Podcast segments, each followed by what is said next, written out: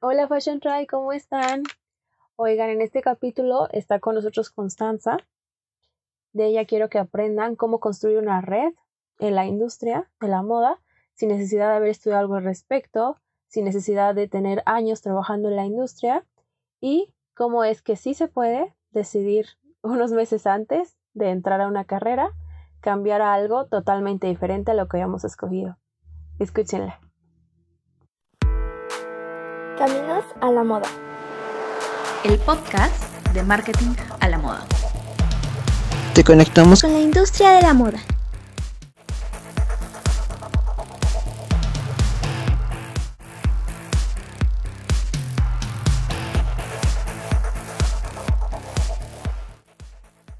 Bueno, Fashion Drive, como ya escucharon, en el capítulo de hoy está con nosotros Constanza.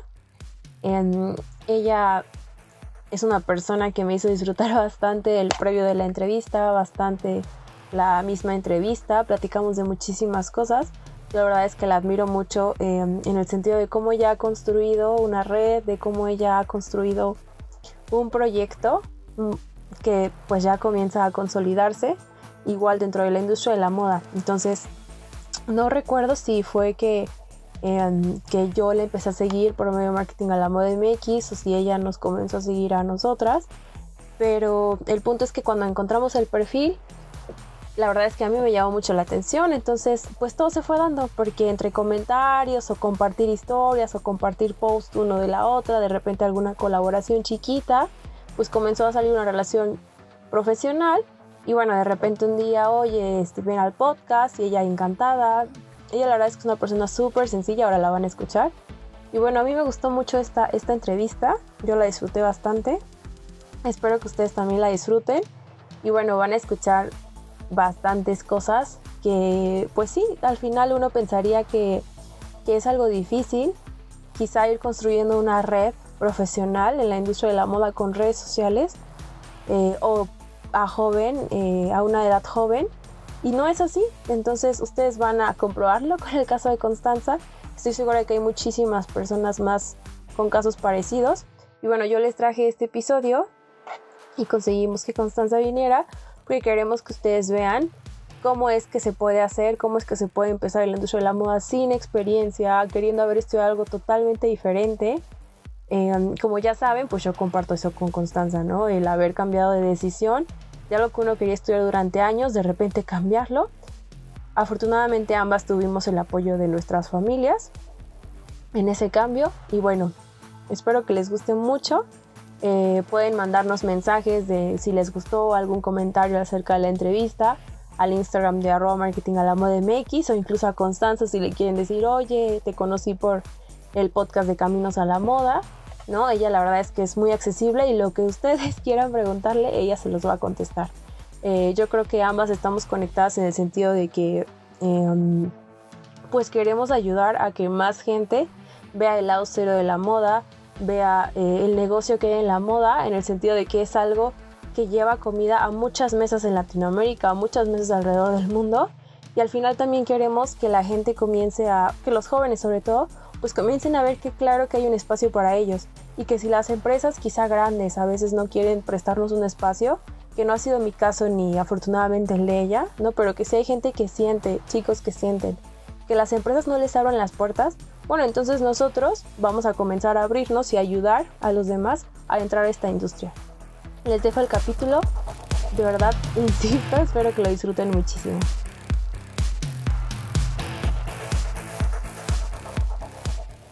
Pues cuéntame cómo esto que ya platicábamos en el previo, ¿no? Sobre pues cómo inician un poco nuestros caminos a la moda.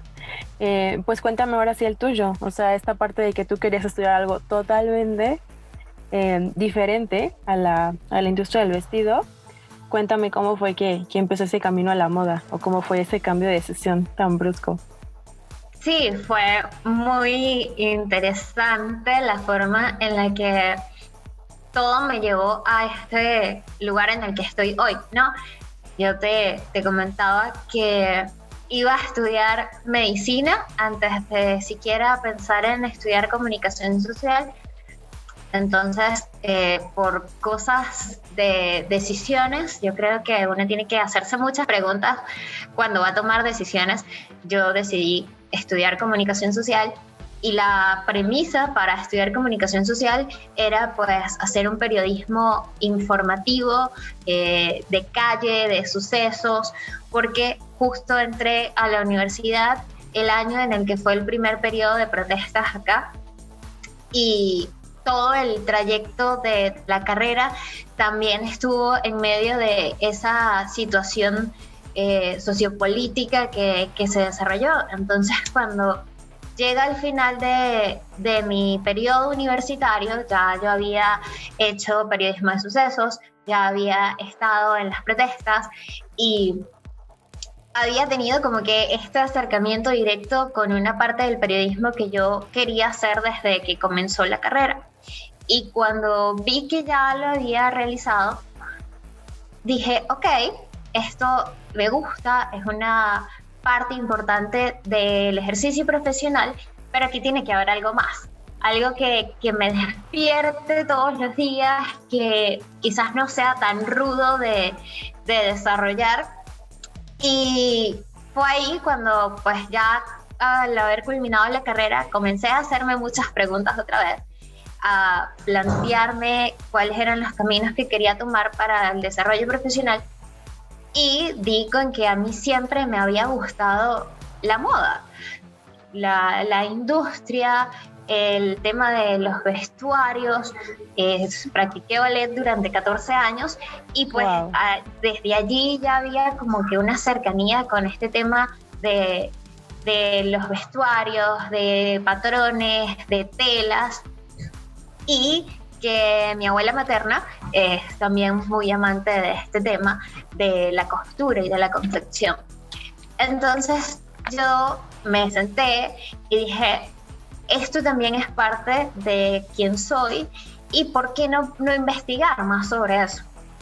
Y fue ahí cuando entonces decidí tomarlo como algo profesional, algo no que fuese un hobby, sino que comencé a, investigar, a leer, para entender entonces que la industria, eh, la moda como, como industria, pues se desarrolla en un todo, que tanto la moda como la comunicación tenían muchísimas variables, tenían muchísimas oportunidades y que ahí era donde pues hacían el match para mí, porque la comunicación es muy versátil y tiene mucho campo y la moda también.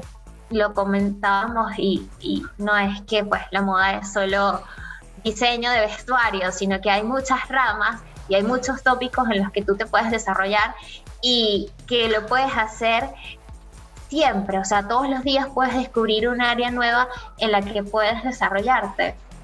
Y en ese entonces que... A mí me pareció algo súper interesante. No, dime, dime. Cuéntame. Ah, digo que es que me decías que, en ese entonces esa oportunidad. Ah, es que creo que está como laqueado. Este, te decía que en ese entonces es que te pusiste a leer cosas. Asumo que fue en el periodo en el que em, saliste de la carrera, que ya viste que ibas a hacer. ¿Qué te pusiste a leer? Sí, mira, eh, recuerdo que comencé a, a investigar y en ese momento me salían por todos lados eh, universidades en Madrid, está eh, la Universidad de Navarra que tiene eh, el Instituto de, de Moda de, de, de, ellos y entonces el ITSEN daba muchas clases online que, a las que tú pues podías asistir, eran clases que ellos daban allá y tú pues podías conectarte y asistir. Y así inició. Inicié viendo clases por internet de escuelas en Madrid, de universidades de Madrid, del instituto, del INSET. Y fue muy interesante porque una de las primeras clases fue con Leonor Silva, que en ese momento era pues la directora de, de, del ITSEM y Leonor Silva para mí fue una sorpresa porque yo no sabía quién era ella y resulta que era, es venezolana y trabajó durante mucho tiempo con la señora Carolina Herrera y recuerdo que el, taller que nos dio, el taller que, que, ella impartió era sobre el periodo de producción de una colección. Y ella lo explicó también y lo hizo a través de fotos con, con sus hijos, porque era como, en esta foto yo estaba embarazada y eh, estábamos iniciando a diseñar la colección y luego en esta otra ella tenía unos tantos meses y así ella lo explicó y yo decía, wow, qué poderoso es eh, la, la, industria y cuánto tiempo se toma desarrollar una colección. Y ahí fue cuando dije, ¿sabes qué? Sí, me, me voy a tomar esto en serio y voy a, a comenzar a, a acercarme mucho más. Y ese acercamiento vino el día que yo decidí escribirle a ella por Instagram. Yo dije, bueno, ¿qué es lo mejor que puede pasar? Sí, claro, totalmente de acuerdo contigo. Porque, claro, y entonces recuerdo que le escribí porque yo quería hacer un artículo. Ya en ese momento tenía un blog y yo quería hacer un artículo sobre la importancia de ver la industria de la moda como una fuente de ingreso para Venezuela, ¿okay? de, que la sociedad venezolana entendiera que la industria puede ser un motor para el desarrollo económico del país. Y, y en toda la, yo le escribí y recuerdo que le puse como disculpa, no sé si, si vayas a leer esto. Y mi sorpresa fue que ella como a los cinco minutos me respondió. Ay, no te creo, wow. Y Sí, y yo decía, wow. Y eso fue una lección porque eh, eh, para mí ella era alguien como muy grande, ¿sabes? Sí, sí, inalcanzable. Y ella me, me... Sí, exacto. Y entonces cuando ella me responde y me dice, oye, me gusta que estés tocando este tema y mi eh, recomendación es esta, mi opinión es esta, yo dije, voy a continuar porque esto tiene poder. Y ella me decía que lo importante de la industria de Latinoamérica es apoyarse unos a otros, que en la medida en la que nos apoyemos, pues vamos a crecer, tanto como diseñadores, como marcas, como periodistas, porque hay que entender, y esto yo lo fui entendiendo, creo que me tomó, sí, dos años, eh, sentir que conocía bastante sobre la industria de la moda y creo que es algo que es constante, uno no deja de, adquirir conocimiento. Jamás.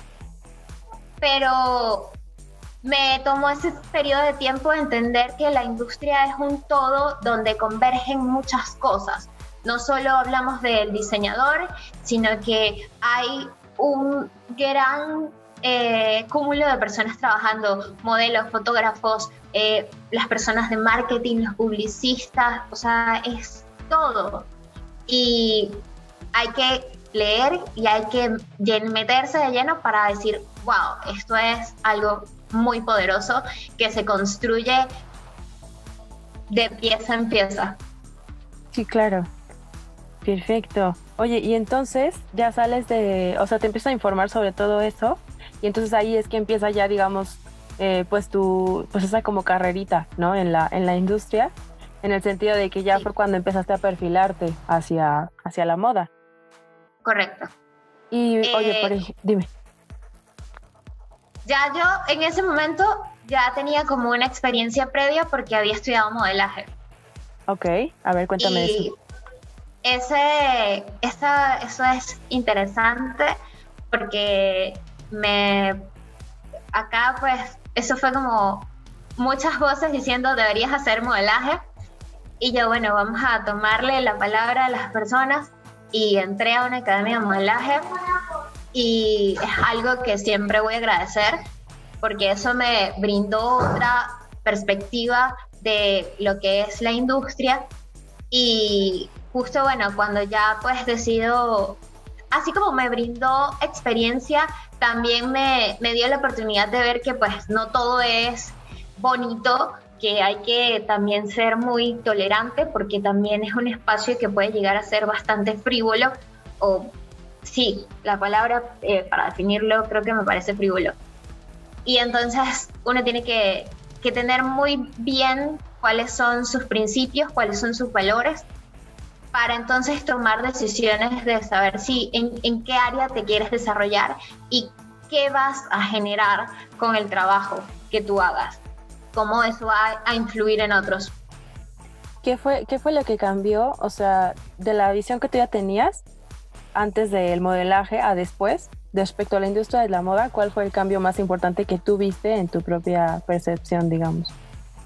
Mira, a mí con el modelaje me pasó que yo entendí que para estar dentro de la industria había que amarse muchísimo, había que aceptarse tal cual y como uno es para poder crear cualquier contenido, porque, y eso creo que es un, es un prejuicio que, que todavía pues toca trabajarlo como sociedad, pasa que te enfrentas a una industria que tiene un estándar de belleza, de, fenotipo, de trabajo, de cómo quieren que se vean sus modelos, de cómo deben actuar, de cómo, qué es lo que tienen que hacer.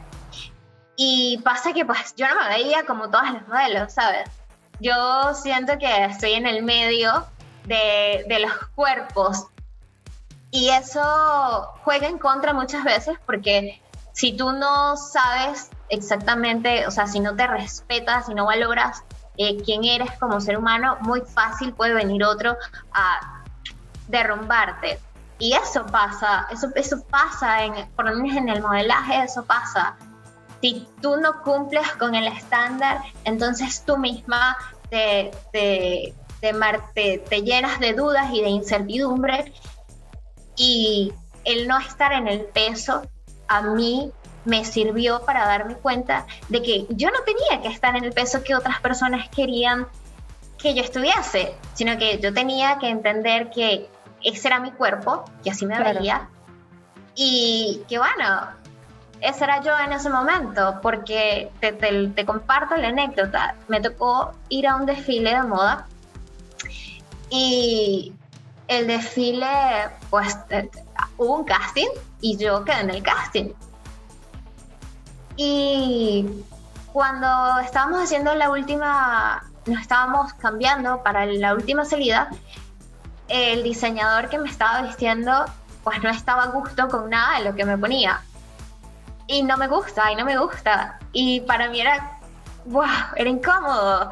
Claro, total. Porque obviamente era yo la, la, que tenía el problema, o eso sentía yo.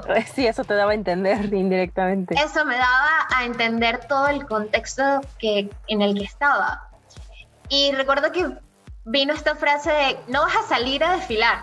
Y yo, wow, ok, fue mi respuesta. Yo, bueno, si, si no me quieres en el desfile, pues no salgo al final salí, al final eh, recuerdo que me pusieron una bata y yo salí y luego de todo esto termina el desfile, eh, nosotros pues estamos recogiendo, nos estamos despidiendo y yo me acerqué al diseñador, creo que fue uno de los momentos en los que más, digamos que no valoré quién era y le dije al diseñador, oye, la próxima vez que me veas me vas a ver delgada.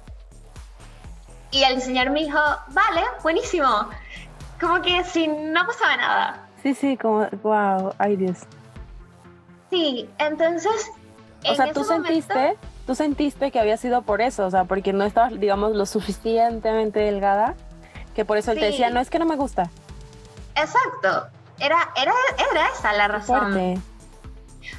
Entonces, yo salí al desfile y bueno, me tomó tiempo como que entender que no era yo la el problema, porque yo había casteado y a mí me habían aceptado así. Sí, claro. Y entonces eh, me di cuenta de esta parte eh, superficial de la industria, que es algo que hoy en día yo digo, qué bueno que se habla de esto, qué bueno que todos estamos trabajando por la inclusión, porque somos todos diferentes, porque todos nos vemos diferentes y porque hay espacios de trabajo para todos.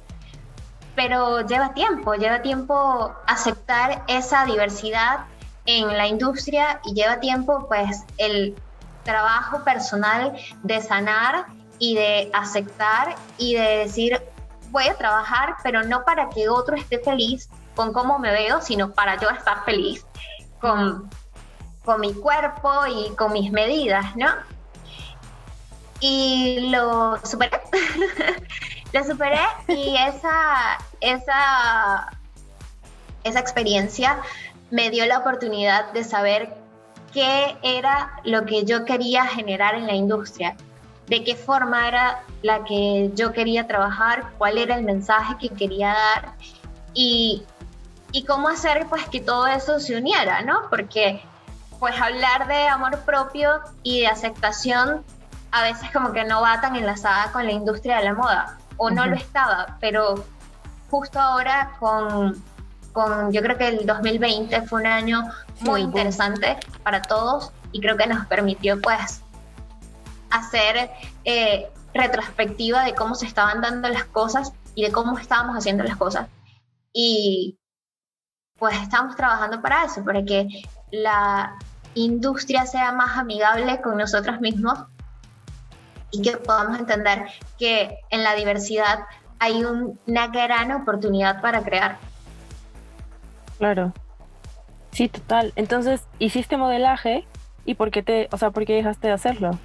Me, me, me habías comentado que ya habías como formado chicas para, para modelaje, habías ayudado en esa parte. Entonces, ¿cómo fue que, que, sales y entras en otra, digamos, en la siguiente etapa de la historia? En la siguiente etapa, a formar chicas. No, no, no, o sea, formas chicas, ¿no? Para esa parte del modelaje. Y eh, pues por alguna razón te sales. ¿Cuál fue esa razón y cómo fue que pasaste a, a lo siguiente? Mira, eh, formé chicas el año pasado en, en, Pasarela y fue una experiencia muy interesante porque me dio la oportunidad de formarlas desde eh, esta, este punto de vista de ustedes son modelos, están para vender una prenda, para mostrar todas eh, las cosas positivas de esta, pero también son seres humanos, ¿ok? Y, y eso es súper importante que, que, lo tuviesen claro, ¿no? Y que pudiesen tener el criterio para discernir dentro de la industria. Lo detuvimos por la pandemia, ¿no? y Mm, luego ya cuando lo, lo, quisimos retomar, eh, pues estaba en, en, diferentes planes. Pero el contacto con la chica sigue porque en cuarentena se dio la oportunidad de, de formarlas por internet, de enviarles correos, de, de, seguirlas educando y eso pues también fue, fue gratificante. Paso a esta fase de crear contenido en, en redes sociales por esa misma premisa de estaba en casa, estaba sí. creando contenido para chicas que, que, me veían como un ejemplo y dije, bueno, vamos a llevar esto a... ¿De cuántos a años eran esas chicas? ¿no? Chicas de 13 hasta okay. 17. Ok. Tuve ese rango de edades y yo creo que esa edad es fundamental que, que nos orienten que nos digan que aunque creemos que nos podemos comer el mundo, sí nos podemos comer el mundo, pero hay que tener bases firmes para eso, hay que educarse para eso. Total. Y, y bueno, la, comienzo a crear contenido en, en redes sociales con guía de armario, empecé a usar esa etiqueta para hablar acerca de imagen, de moda, de, de, la industria como tal y de estilo, ¿no? Entendiendo que pues son todas diferentes, pero que se unen, que se complementan. Súper. Entonces, pues ya pasas a esta parte del, de la creación de contenido y cómo es que empiezas todo el podcast, a raíz de que se te ocurre empezar ese, ese proyecto. O sea, fue como todo eh, dándose o fue algo que se te ocurrió, que te dijeron, oye, ¿por qué no haces esto? Mira, el podcast con voz propia eh, inició en el 2019. Aún no estábamos en en pandemia. La idea nació en el 2019 y pasa algo muy interesante porque eh, yo quería hacer entrevistas, ¿no? Y estaba muy enlazado a que quería hacer entrevistas de moda. Con voz propia nace como un espacio para hablar de moda. Y luego, esto es algo que, que siempre me gusta compartirlo porque yo creo que todos los proyectos van tomando forma por sí solos y te van dando como luces de hacia dónde se tienen que dirigir. Y yo recuerdo que hice dos entrevistas de moda y luego en el 2020, en marzo, lo retomé. Dije, ¿sabes qué? Tengo, tenía el proyecto detenido por cuestiones de trabajo, le estaba, le estaba dando mi tiempo a, a otros proyectos que no eran míos. Y en, el, en marzo de, del 2020 dije, bueno, ¿por qué no hacerlo? En ese momento en Venezuela todavía no habíamos entrado en cuarentena. Okay. Y recuerdo que le escribí a, a, quien fue mi primera entrevistada y le dije, oye, quiero conversar con una mujer que me inspira y saber cómo ella se inspira de otras mujeres. Y así inició. Así inició, recuerdo que lo grabé y luego entramos en cuarentena y yo dije, no puedo detenerme, pero ¿cómo hago? ¿No? Porque en ese momento todos estábamos tan conectados, había tantas cosas creándose en redes sociales que yo decía, voy a ser una más del montón, esto va a saturar a la gente. Y le, le escribí eh, a un amigo que es fotógrafo, con quien había trabajado un mes antes justo de, de, de entrar en cuarentena. Y le dije, oye, tengo esta idea de proyecto ya yo tenía con voz propia, o sea, ya tengo la idea, pero creo que quiero hacerla en live de Instagram a ver cómo va. Y, y él me dijo, bueno, hazlo. Él se llama Gustavo Mármol y arroba piso de mármol en Instagram. Y él me dijo, bueno, vale, yo te apoyo. Gustavo es fotógrafo y es fotógrafo de moda, ¿no? Eh, eh, es un fotógrafo muy versátil, pero ahorita está haciendo fotografías para diseñadoras, para marcas. Entonces yo dije, bueno, retomo esta área de, de la industria de la moda.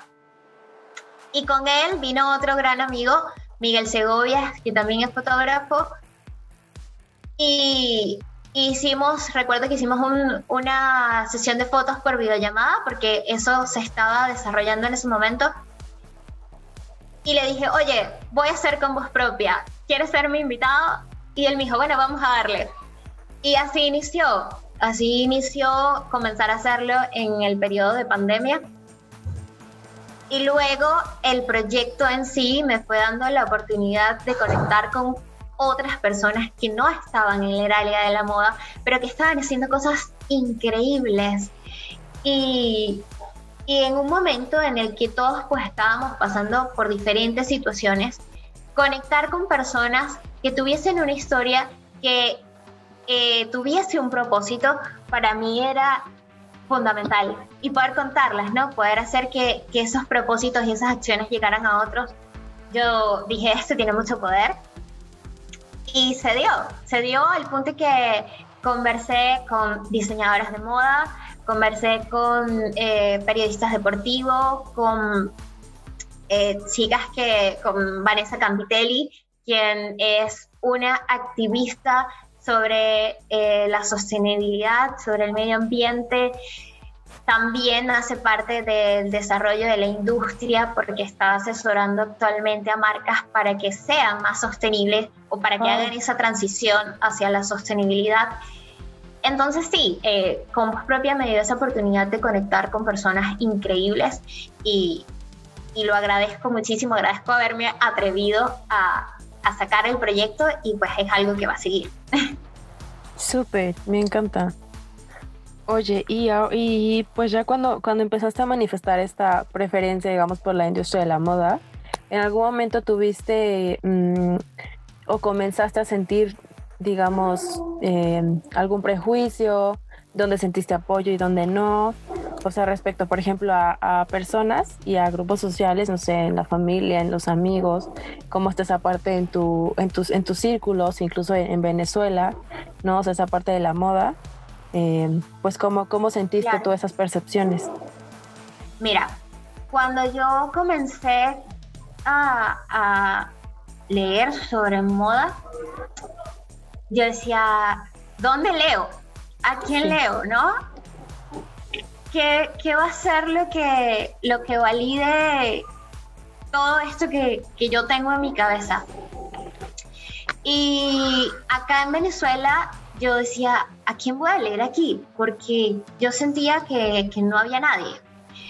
Y comencé a, a pues, hacer esto de, de buscar en redes sociales y di con Geraldine Alarcón. Geraldine Alarcón es directora de The una agencia acá que pues está encargada de todo el desarrollo de, de marcas y ella escribía sobre moda en Venezuela. Y para mí fue, wow, fue, no puede ser, hay alguien acá y ella vivía en Venezuela, entonces era más, más cercano, se sentía mucho más cercano. Y comencé a leerlo y pues se dio todo el, tema de, de, Leonor Silva. Y yo decía, ¿cómo le digo a la gente, a mis amigos, que yo quiero hacer moda? ¿Cómo les explico que, qué es el periodismo de moda? Y tengo una gran amiga, Stephanie Suárez, fashion blogger, creadora de contenido de moda, que también me apoyó muchísimo con, con voz propia, que, que, yo decía, bueno, voy a, a comentarle a ella, ¿no? Porque yo decía, necesito coincidir con personas que, que entiendan un poco de qué va esto y más en el contexto en el que estaba Venezuela en ese momento. Te estoy hablando de 2018 más o menos. Todavía estábamos en un proceso crítico. Y pues hablar de moda en un país con ciertas eh, necesidades puede sonar un poco vanidoso. Pero resulta que se estaban dando proyectos interesantes. Entonces yo empecé a, a publicar posts con bocetos de que hacía a ver qué tal, ¿no? Porque me gusta esa parte de, del diseño. Y pues se fue dando que a las personas que me seguían, que son, eran más que todo amigos, conocidos, les gustaba. Comencé a hablar de la Met Gala en las historias y, y recibía estos comentarios de, oye, me gusta esto que estás haciendo, me gusta el, el giro que le estás dando a tu, a tu página y fue interesante. Creo que una de las cosas que más agradezco es que no hubo un comentario negativo, siempre hubo un, apoyo de parte de, de, mi familia y de mis amigos. Y eso, sí, aunque parecía raro, era, fue, fue, fue interesante ver el proceso de, del crecimiento de, de la cuenta ya orientada hacia la moda y de cómo mi, mi, mi entorno lo, lo percibía. Súper. Oye, y este networking que has ido generando, por, pues obviamente por los proyectos, por con voz propia, por las colaboraciones que has hecho con la gente de, de las de otras mar bueno, de marcas, em, ¿cómo es que vas haciendo este networking? Eh, me refiero a, por ejemplo, el proceso cotidiano que tú tienes para irte involucrando para estas personas, para acercarte, em, para, para, decirles que quieres que colaboren contigo? ¿Cómo es que tú haces ese, pues ese acercamiento, ese proceso de, de networking, tal cual? Sí, mira, esa capacidad, esa habilidad para crear una red de personas en la que uno se puede apoyar y con las que uno puede pues crear y conectar, eh, a mí se me hace mucho a, a el proceso de una siembra. Uno tiene que evaluar la tierra, ver qué, qué, quieres, si es factible sembrar y luego pues si, si cosechas, cuidar esa, esa siembra, ¿no?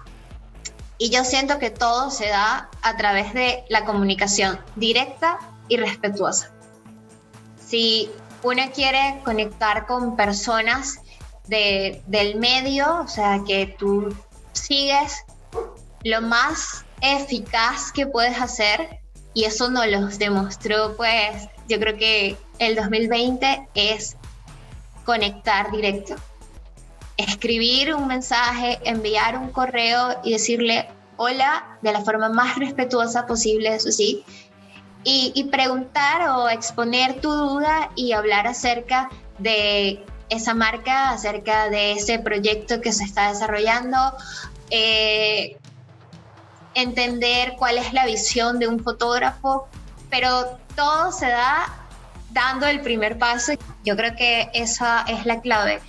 Eh, comunicación directa, respetuosa, honesta, eh, que busque siempre pues crear algo positivo y intentando escuchar lo que tiene para decir el otro y pues también eh, dejando claras las preguntas ¿no? que uno tiene. Pero no hay otra manera, al menos eso siento yo, porque justo ahora pues que todos estamos en lugares tan distintos, la única forma, y es algo que yo creo que se agradece de toda la globalización y del avance tecnológico, es poder tener herramientas que, aunque estamos eh, eh, distanciados físicamente, eh, podemos estar conectados y cerca. Y hay que valerse de, de esas herramientas, hay que sacarles provecho, pero siempre con principios, siempre pues respetando los valores de, de, cada uno de los individuos, porque al final pues somos parte de un colectivo, somos lo que, lo que hacemos, eh, lo, que hacemos la, la, ciudadanía. Y nosotros hacemos la cultura, no, no es que la cultura nos hace y hay que trabajar siempre en pro a eso. Súper, sí, total. Es que sabes que em, te decía esta parte de pues, cuando platicábamos, te decía que es em, pues digo, yo tengo la bendición de que se me han abierto las puertas, ¿no? Porque sí sé que hay gente que aunque llegue de manera amable, pues no, no quiere y está bien, o sea, se respeta, ¿no? Pero creo que sí es un factor súper importante esto que, que dices del respeto y de decir directamente las cosas, porque la honestidad al final, no quiero decir que vende, ¿no?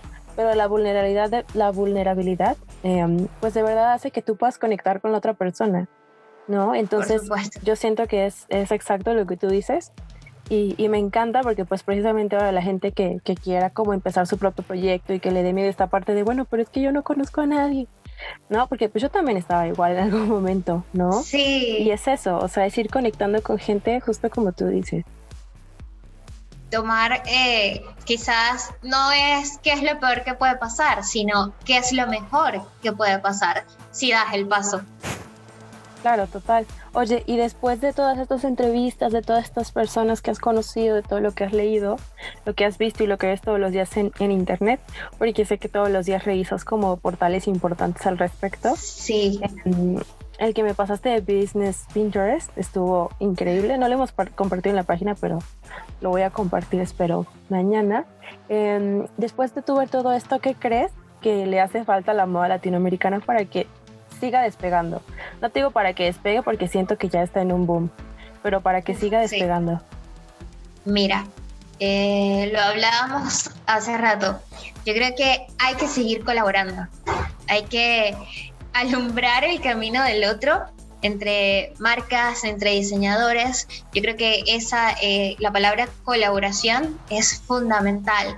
Lo, lo fue hace un año con, con todo esto y lo va a hacer este año y yo creo que, posterior a, porque en la medida en la que se trabaje en equipo, pues nos vamos a dar cuenta que unidos las cosas salen mejor.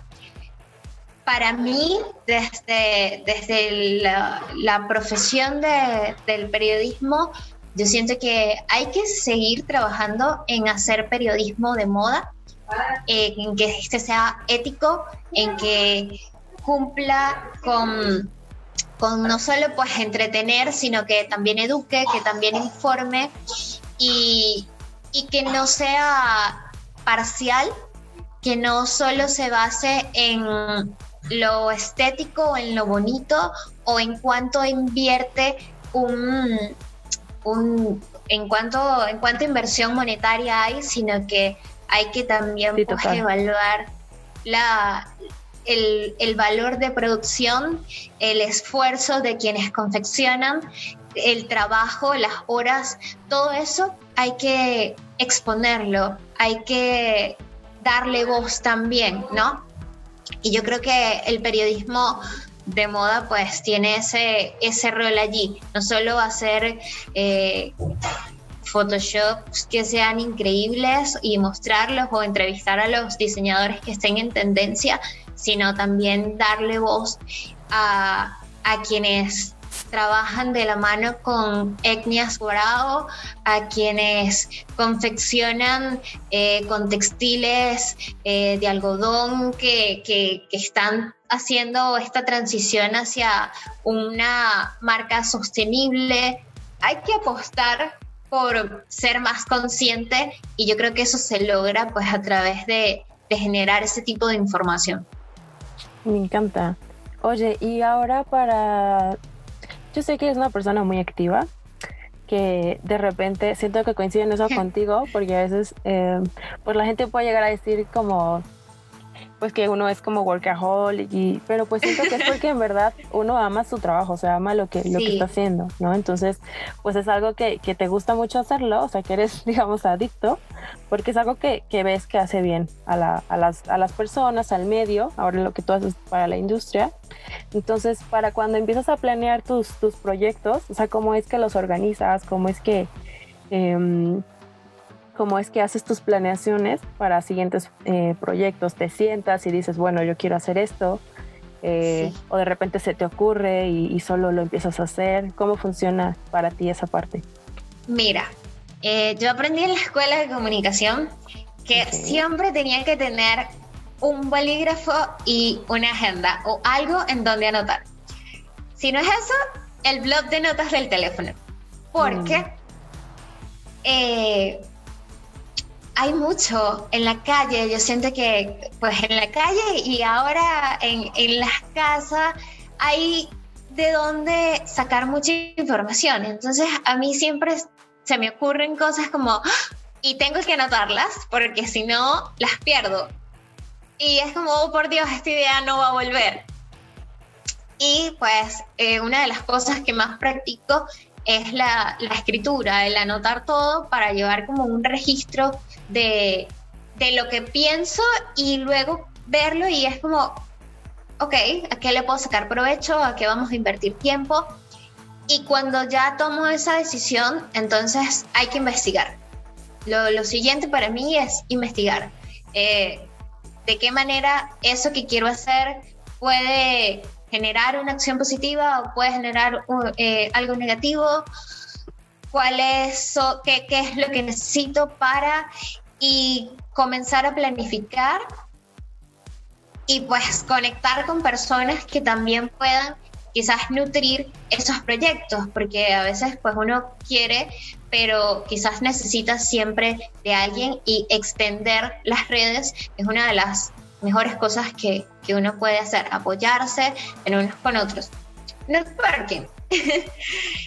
y y luego de, ese proceso de anotar, de, investigar, eh, yo creo que hay que ponerle fechas a los proyectos, que ponerles como un cierto eh, límite para entonces trabajar y que no se vuelva algo como que, bueno, hago en, en tres meses, hago en ocho meses, sino ponerle su tiempo para que tenga, exacto, para que uno mismo pues les dé vida.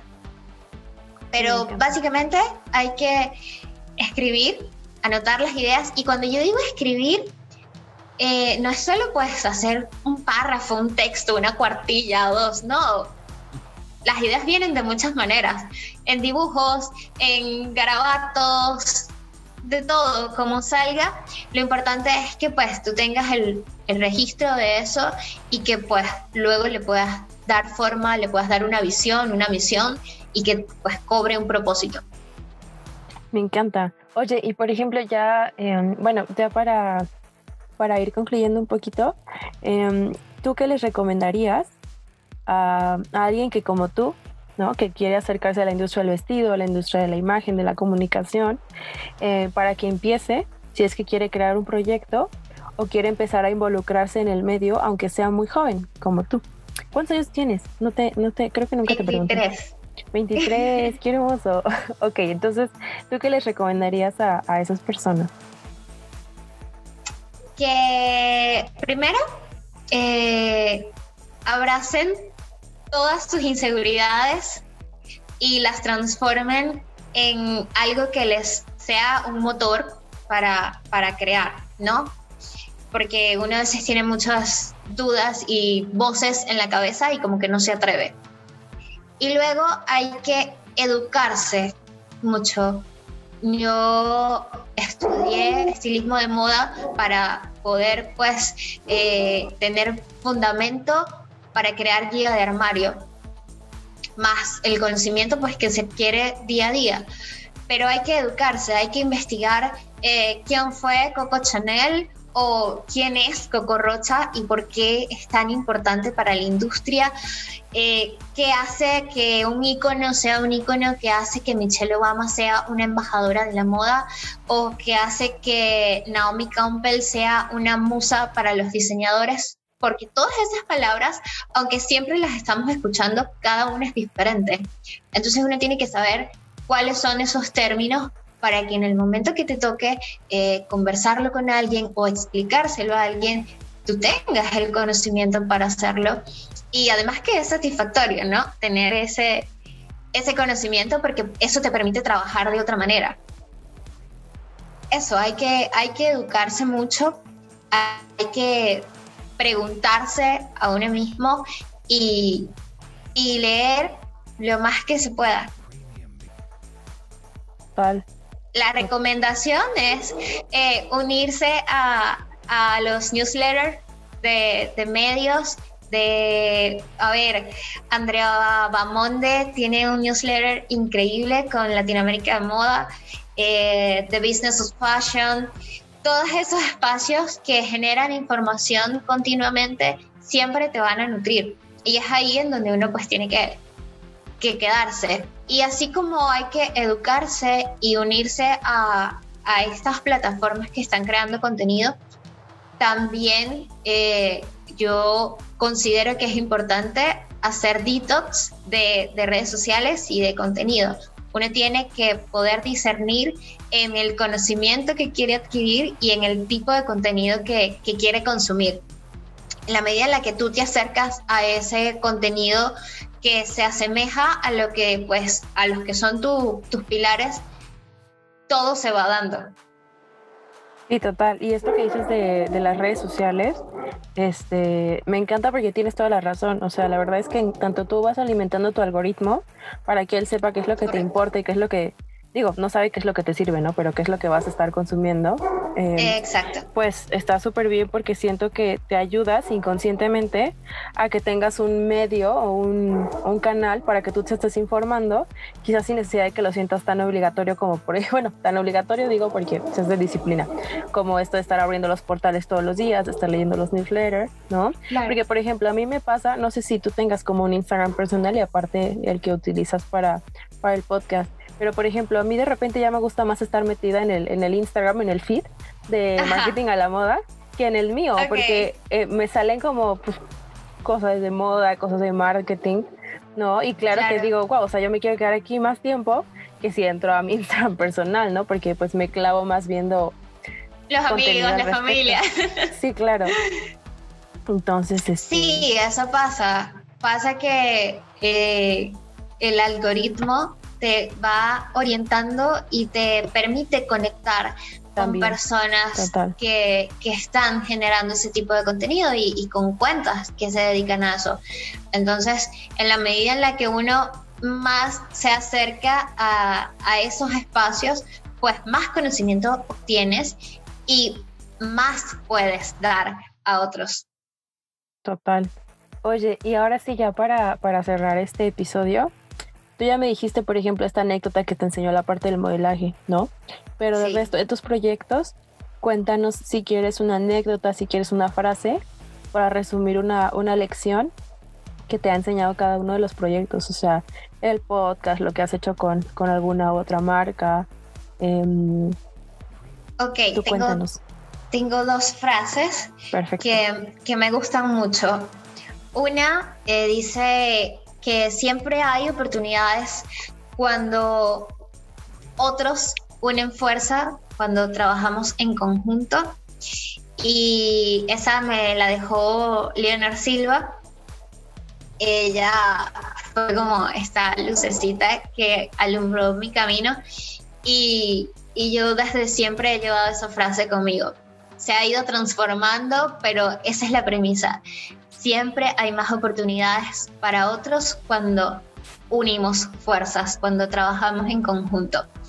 Y la otra es que no hay que tomar las cosas con miedo, sino hay que hacerlas desde la convicción de que eso va a ser posible.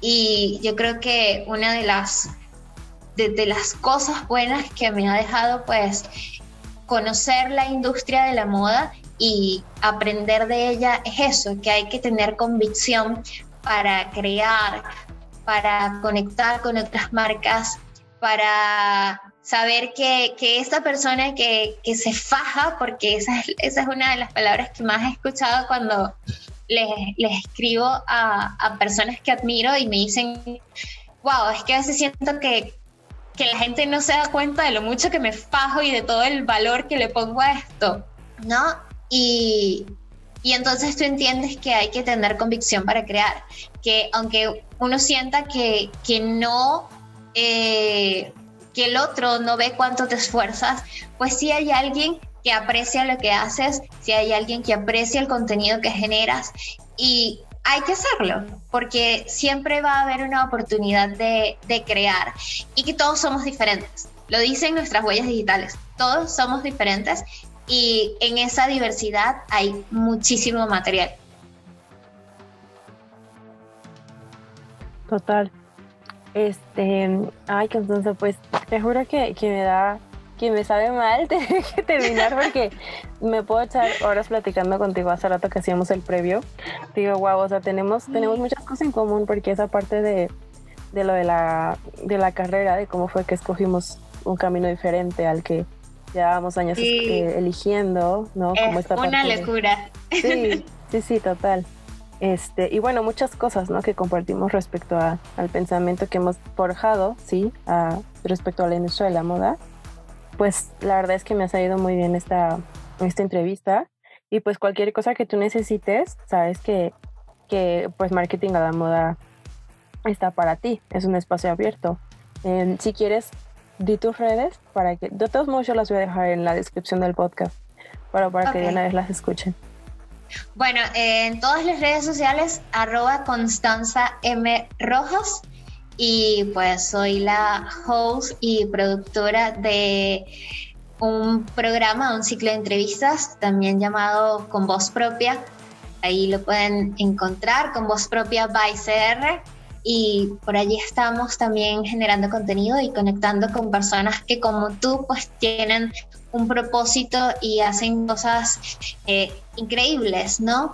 Gracias por la invitación, eh, la pasé genial, qué bonito saber que, que, se puede coincidir en la distancia y Mm, que hay personas Dios. trabajando de una forma tan ética por, por la industria, yo creo que eso nos da una pista de hacia dónde nos dirigimos y, y de la fuerza que tenemos para, para construir esto y para hacer de, de, la industria en Latinoamérica, yo creo que una, una base para el desarrollo de, de todos los países, para que se reconozca el ADN de las marcas, el ADN de los diseñadores y se le dé el valor que se merece, porque la geografía, la etnia, las tradiciones, la cultura es algo muy interesante que tenemos a nuestro favor.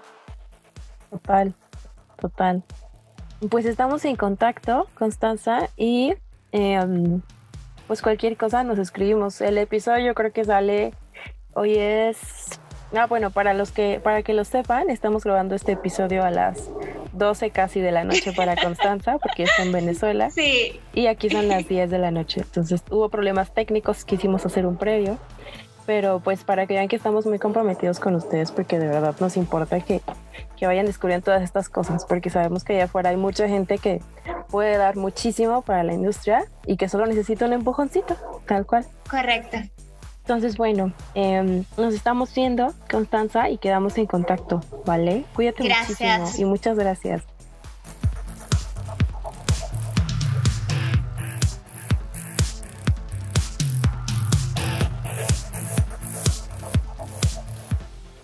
Bueno, Fashion Tribe, espero que les haya gustado mucho este episodio. Em, ya aprendieron muchas cosas sobre la carrera de Constanza, sobre la chiquita carrera de Constanza, que bueno, construyó en muy pocos años. Em, y bueno, eh, también vieron esta parte de, la industria del modelaje, que yo también, pues me llamó bastante la atención ver cómo es que nos, bueno, si ustedes entran al Instagram de ella, van a ver que es una persona bastante delgada, es una persona bastante esbelta y muy bonita, sinceramente. Entonces, pues para que ustedes también revisen esta parte de cómo no solo las personas etiquetadas como plus size sufren en la industria en el sentido de no entrar en un pantalón, de que no les hagan las prendas a su medida, también las modelos delgadas sufren al no entrar en algún estereotipo que marque un diseñador, que marque una, eh, pues una empresa.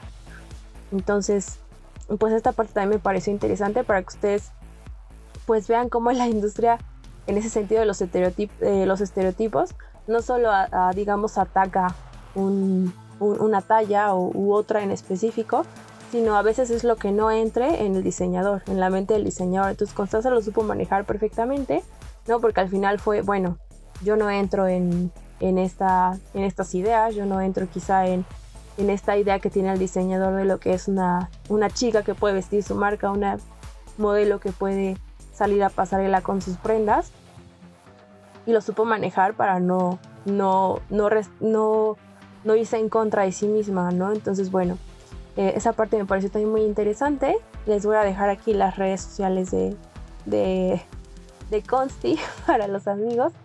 Y eh, bueno, ya saben, pueden decirnos si quieren que invitemos a alguien al podcast, si quieren que escribamos sobre algo al respecto, si quieren que colaboremos con alguien en específico en arroba marketing a la moda mx en Instagram o mandarnos un correo a contacto arroba y bueno, visítenos en marketingalamoda.com, suscríbanse a nuestro newsletter y nos estamos viendo en el próximo episodio. Esperamos que les guste, es con un diseñador algo famoso en México, yo diría que bastante popular.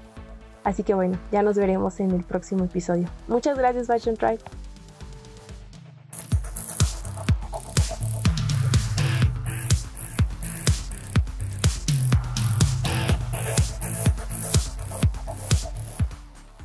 Comparte por favor con quien creas que le va a servir escuchar este episodio o el podcast en general.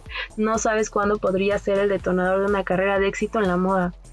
Pero más allá de eso, el detonador de un profesional que le aporte valor a la industria y a su país. Haciendo lo que ama y amando lo que hace. Muchas gracias. Caminos a la moda. El podcast de marketing a la moda.